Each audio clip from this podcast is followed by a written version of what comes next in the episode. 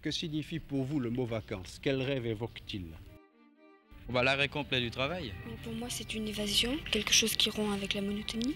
Nous partons en Espagne, comme d'habitude. Enfin, les, les, vacances avec un grand V, comme on les voit habituellement. Quoi. Le touriste veut tout voir tout savoir. Ça ne nous aura pas échappé, nous n'avons jamais autant voyagé. Et il est de taille, le tourisme est à lui seul responsable de 8% des émissions de gaz à effet de serre dans le monde. Nous montrons ce que tous les étrangers s'attendent à voir. Des riverains excédés, des visiteurs mécontents et des écosystèmes de plus en plus fragilisés. On entend parler de tourisme durable, mais qu'est-ce que ça veut dire concrètement? Ce tourisme-là, c'est pas drôle, c'est contraignant, faut aller à l'autre bout du monde, c'est cher, on s'ennuie. Avec les toilettes sèches à 300 mètres et un filet d'eau sous la douche, non merci.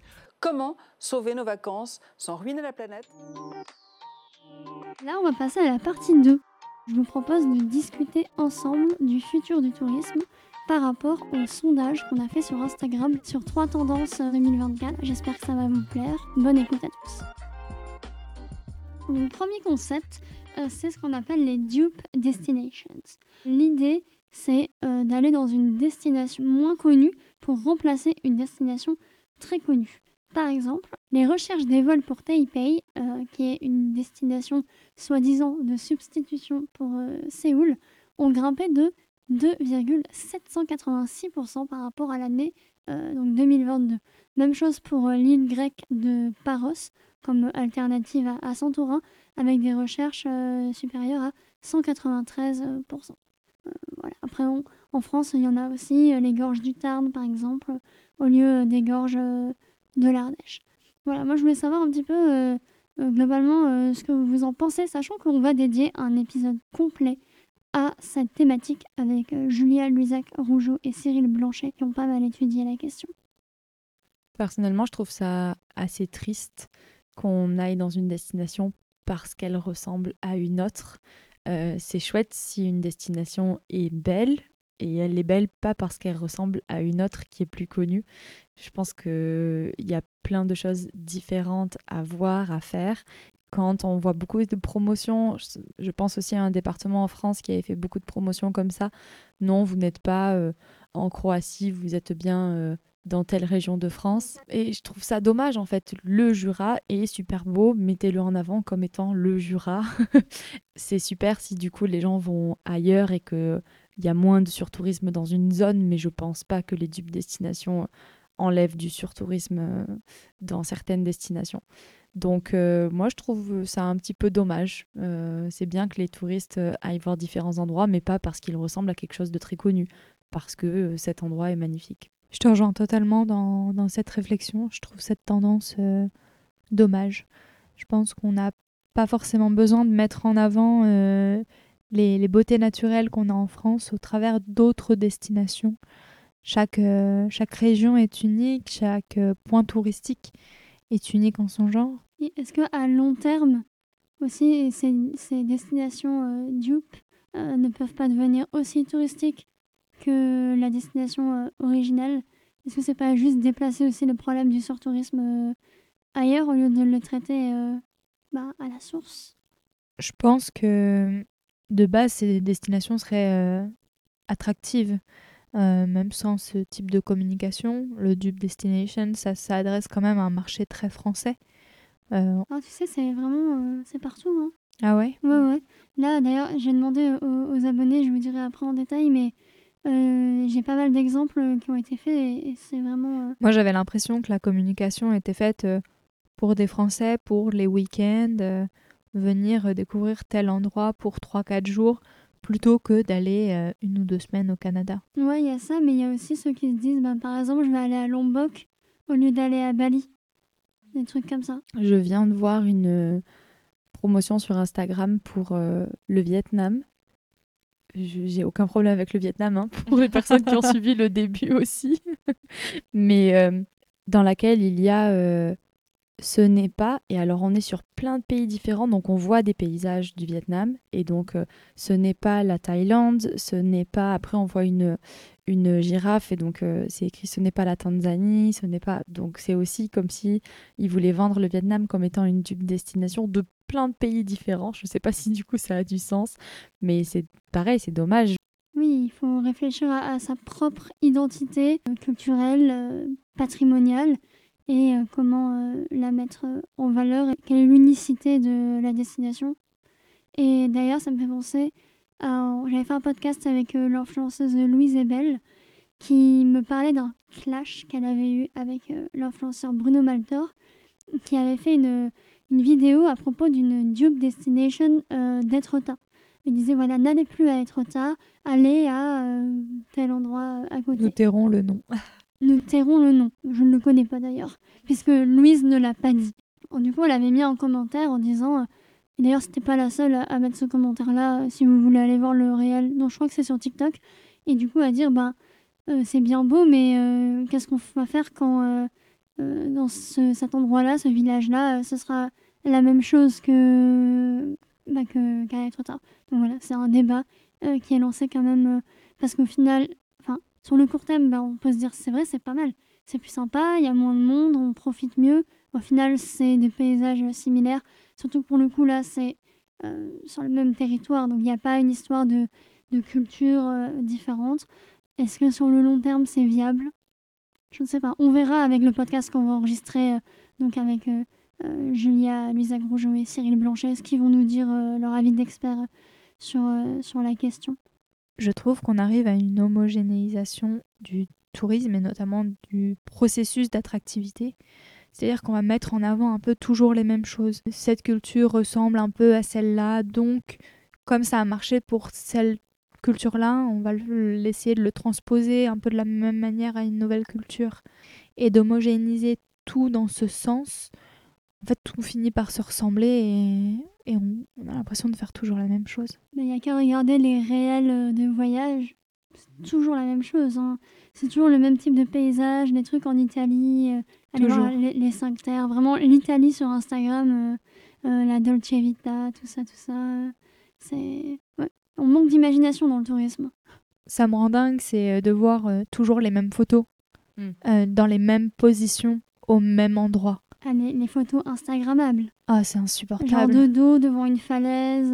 À Etretat, les gens passent la barrière pour aller dans le, dans le creux pour faire la photo Instagrammable où on voit personne et où il n'y a pas la barrière. Sauf que la réalité, petit 1, c'est hyper dangereux parce qu'à tout moment, tu peux tomber. il y a des morts là-bas d'ailleurs. Ah, mais Chaque année. Euh. Oui, oui. Et euh, petit 2, en fait, vous participez à l'érosion de la falaise, vous abîmez le patrimoine naturel. Comme à, Bali, il y a, un temple où euh, la photo est, très célèbre on se met, c'est le temple des, portes, je sais pas vraiment quel est le nom exact, donc on se met entre les, deux portes et en fait il y a notre reflet euh, dans l'eau et la photo est vraiment magnifique.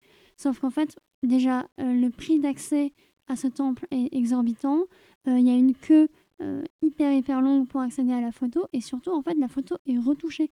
L'eau n'existe pas, enfin elle est rajoutée sur Photoshop, je trouve ça quand même extraordinaire. Et pour conclure du coup sur les Dupe Destinations, je vais vous dire les résultats du sondage. Alors, euh, déjà, on a eu à peu près 70 réponses, pour vous donner un, ordre d'idée. 68% euh, des personnes ont déjà fait une job destination. 16% n'en ont jamais fait et 16% projettent d'en faire à l'avenir.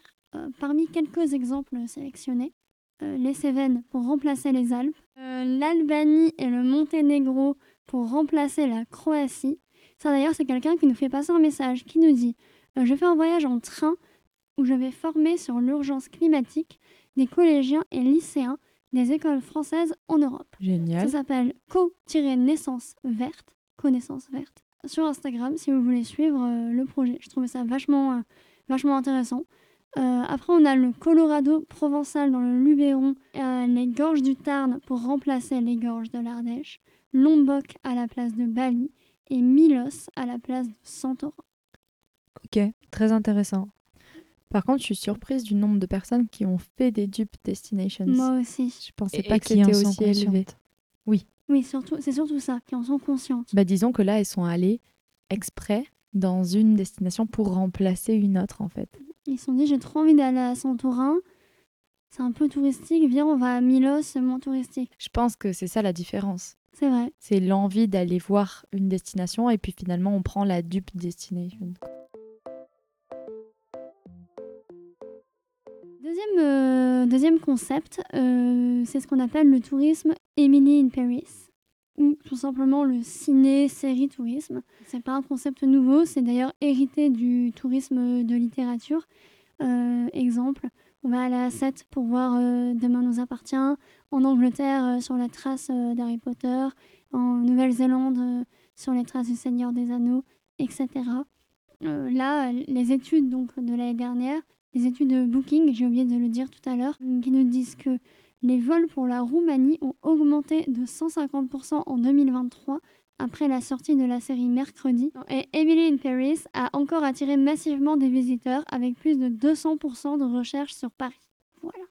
Et nous, on a d'ailleurs fait un post euh, sur ça, sur euh, euh et Murmuration pour euh, parler de Maya Bay après le film La plage avec Leonardo DiCaprio. Ben, je crois que cet exemple montre parfaitement les limites de ce tourisme-là, du coup. Donc, avec cette plage qui a été complètement envahi par les touristes euh, les années qui ont suivi euh, la sortie du film et qui est maintenant totalement fermé au public parce que c'était. Elle n'a pas réouvert? Euh, Si, peut-être, pardon, avec des quotas. Oui, mais c'est ça. Donc la plage était envahie, de par les eaux aussi, donc avec des bateaux qui jettent l'encre et qui abîment les sols. Donc je pense que ça montre bien les limites de, de ce tourisme-là. Après, il y a le fait que les gens peuvent être déçus. Du coup, si on appelle ce tourisme tourisme Emily in Paris, euh, c'est que, enfin, en tout cas, tous les retours que j'ai entendus des personnes qui avaient fait le choix de venir visiter Paris suite au visionnage de la série, j'en connais quelques-unes et qui ont été hyper déçues parce que le Paris qui est montré dans Emily in Paris, c'est pas le Paris euh, qu'on voit quand on arrive en tant que touriste. Donc ça, c'est une des grosses limitations de ce tourisme-là aussi, je dirais. Après, moi, je trouve quand même que ce tourisme, il est très intéressant culturellement, dès que ça concerne euh, des, des musées, par exemple. Euh, euh, le côté environnement, je comprends totalement les, les, côtés néfastes. Par contre, d'un point de vue culturel, je pense que ça peut être très, très, très, très intéressant si on va avoir les studios Harry Potter à Londres ou le, le, musée des gendarmes de Saint-Tropez à Saint-Tropez. Et eh ben, c'est super sympa. Enfin, de mon expérience de, l'avoir déjà fait, c'est vrai que quand même, euh, c'est chouette. Ça mériterait de toute façon un épisode de podcast euh, complet pour, euh, pour mieux, mieux en, parler en détail. Et donc les, réponses de, nos auditeurs, là, je vais vous dire. Alors c'est un peu moins, un peu moins d'engouement que la, première tendance. 33% des personnes ont déjà fait du ciné-tourisme. On faisait tout à l'heure la, nuance en off en se disant est-ce que le ciné-tourisme, c'est juste, voilà, je vais voir le musée ou, la plage euh, d'un film parce que je suis à côté, ou est-ce que je vais dans la destination exprès par rapport au film? Donc nous, on pensait que le, le, ciné-tourisme, dans notre définition, c'est choisir une destination par rapport à un film et pas se dire, ok, je suis en Nouvelle-Zélande, donc allez, je vais visiter euh, les lieux de tournage du Seigneur des Anneaux. Mais donc là, 33% des personnes ont répondu qu'ils en avaient déjà fait. 63% des personnes ont répondu non et 4% ont répondu que c'était prévu euh, prochainement. Et parmi les, les principales euh, destinations, c'était 7 pour Demain nous appartient. Et je confirme que à, à 7, en fait, il y a une énorme partie de la stratégie touristique qui est euh, dédiée à Demain nous appartient. donc quand on va à l'office de tourisme de 7, il y a une grande partie des, goodies qu'on peut acheter qui sont à l'effigie de Demain nous appartient. Dans les rues de 7, on voit euh, des personnes avec le t-shirt Demain nous appartient, la casquette Demain nous appartient. Il y a des tours, des visites guidées organisées euh, autour de Demain nous appartient, etc. En plus à 7, il n'y a pas que ça. Il y a Georges Brassens, il y a Paul Valéry, euh, il y a Agnès Varda. C'est vraiment la ville du tourisme d'art, de film, de, de, poésie, de musique, etc. ensuite, on a eu Pépé la Boulange, qui est un livre euh, donc ça se passe à Belle-Île-en-Mer, en Bretagne. On a eu quelqu'un qui nous a dit euh, en Bourgogne pour voir les sites de tournage de la Grande Vadrouille. J'ai adoré cette réponse parce que je n'y avais pas pensé. Euh, et après, on nous a répondu aussi Harry Potter, un classique mais efficace.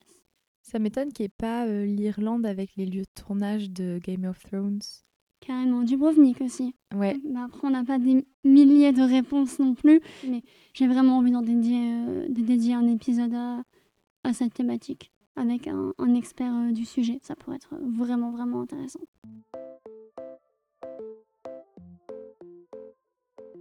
Prochain concept, enfin prochaine tendance et dernière, on est sur le tourisme musical.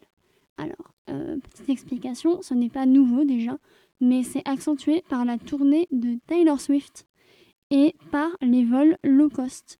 42% euh, des interrogés de cette étude de Booking estiment que se rendre à un concert serait une bonne excuse pour découvrir une, nouvelle destination.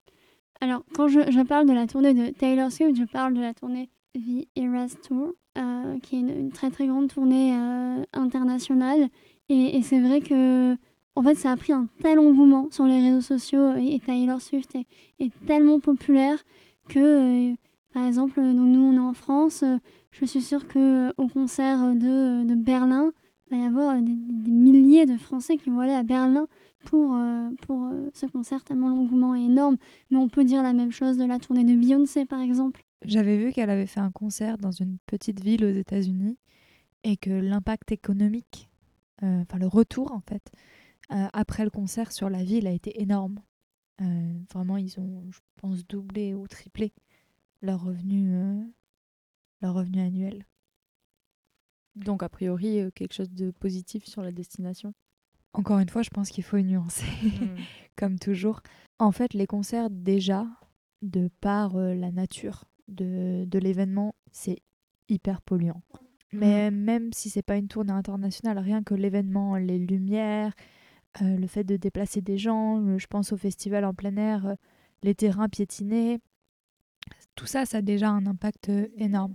Si on ajoute à ça le fait que les gens viennent, se déplacent, euh, potentiellement de d'autres pays ou alors d'autres villes, il faut déjà voir comment les gens se déplacent. Et ensuite, ça va être sur place, comment on consomme pendant le concert, euh, sur le festival.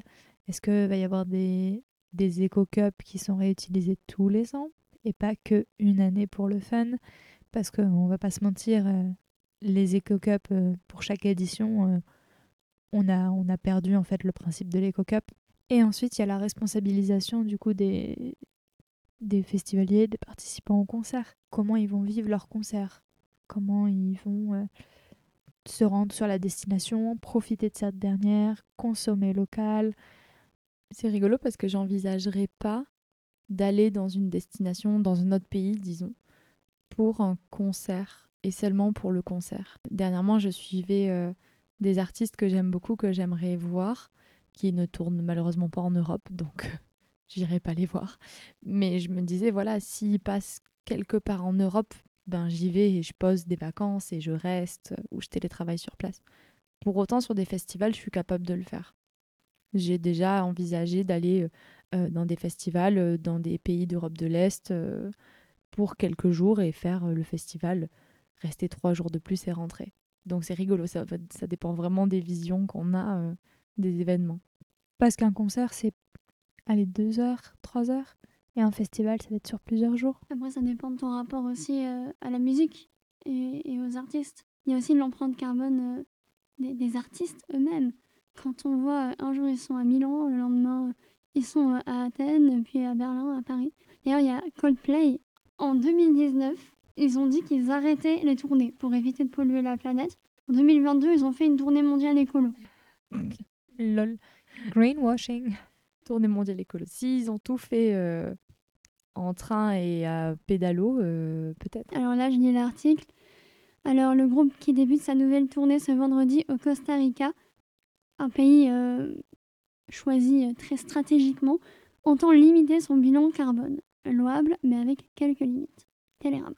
Ils s'engagent à réduire leurs émissions directes de 50% par rapport à leur tournée précédente. Mais comment? Parce que malgré tous leurs efforts, le, voyage aura une empreinte carbone très, euh, très significative et ils promettent d'absorber plus de CO2 que son circuit non produit en soutenant des projets basés sur la réforestation.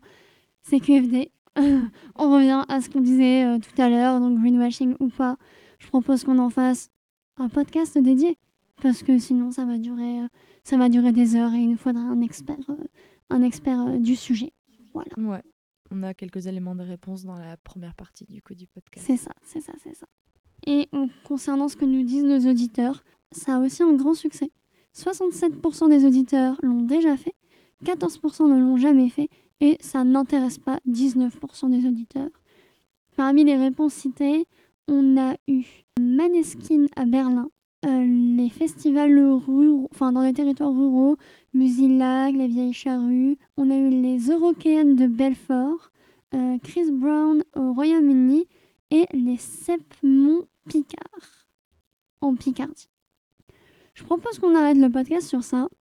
Pour conclure, je pense qu'on peut dire que les trends dont on a parlé euh, là, qui ressortent beaucoup avec bah, les réseaux sociaux notamment, qu'elles ont euh, un impact positif, mais aussi un impact négatif. Comment on, comment on consomme et comment on, voyage, et aussi responsabiliser beaucoup le voyageur. En fait, c'est le voyageur qui prend les décisions. Euh, nous, les professionnels de tourisme, on met en avant les choses, on peut faire des voyages qui correspondent à ce que les voyageurs veulent, mais en fait, si les voyageurs ne veulent pas, forcément, on ne pourra pas, on pourra pas proposer. Et donc, il faut les informer. Puis toujours prendre du recul aussi euh, par rapport à ce qu'on voit sur les réseaux sociaux. Donc, comme on l'a dit, ce sont des trends, des choses qui sont à la mode, qui le restent très peu, mais par contre, quand elles le sont, on est envahi de ces choses-là. Donc, euh, ne pas faire du tourisme compulsif, se prendre le temps de se poser et de réfléchir à pourquoi est-ce qu'on irait dans cette destination et quel va être notre impact sur place. Et peut-être faire comme le proposait Nicolas Deguitao, euh, chercher d'abord une expérience et après la destination et de chercher nous ce qu'on veut vraiment et essayer de se détacher de ce qu'on voit sur, sur les réseaux. De toute façon, c'est des thématiques voilà, qui sont très très larges et que, qui vont être traitées dans le podcast euh, dans la prochaine partie donc, de cette euh, saison-là qui, qui, débute. Là, on a fait qu'aborder le sujet, réagir entre nous. Mais, euh, mais en tout cas, les filles, je vous remercie grandement d'avoir fait ces deux enregistrements-là euh, euh, toute l'après-midi. C'était vraiment très, très sympa de se retrouver pour la première fois. En plus, on a du nouveau matériel. donc, je sais pas si vous avez remarqué qu'il y a une différence de qualité, mais tout cas, nous, on l'a remarqué, même si c'est aussi ça qui nous a causé du souci au début. Mais, mais voilà, et merci à nos auditeurs, du coup, pour votre implication dans ce podcast, parce que euh, c'est vous qui l'avez euh, qui l'avez drivé un petit peu, qui nous avez posé des questions, qui avez euh, réagi dans les sondages. Donc merci à vous. On espère que ce nouveau format aussi vous a plu. N'hésitez pas à nous dire si vous voulez en revoir d'autres, parce que c'est vrai que c'est très très sympa à faire. Et, et voilà. Merci, de nous avoir prêté le micro et réagissez sur les réseaux. On a hâte de voir ce que vous avez pensé. Faites attention aux réseaux sociaux, mais quand même suivez-nous, floqueo-du bas tourisme et podcast.vert. C'est la fin de cet épisode du verre à moitié plein. Et si vous écoutez ce message, c'est que vous êtes resté jusqu'au bout. Alors merci. Si le podcast vous plaît, vous pouvez nous mettre 5 étoiles sur Apple Podcast ou Spotify et vous abonner. On a également un compte Instagram podcast.vert où nous vous partageons du contenu exclusif. Le lien se trouve dans la description. Vous pourrez aussi nous partager des idées de sujets que vous aimeriez que l'on aborde. Alors, à dans deux semaines pour un nouvel épisode. Et d'ici là, n'oubliez pas de voir le verre à moitié plein.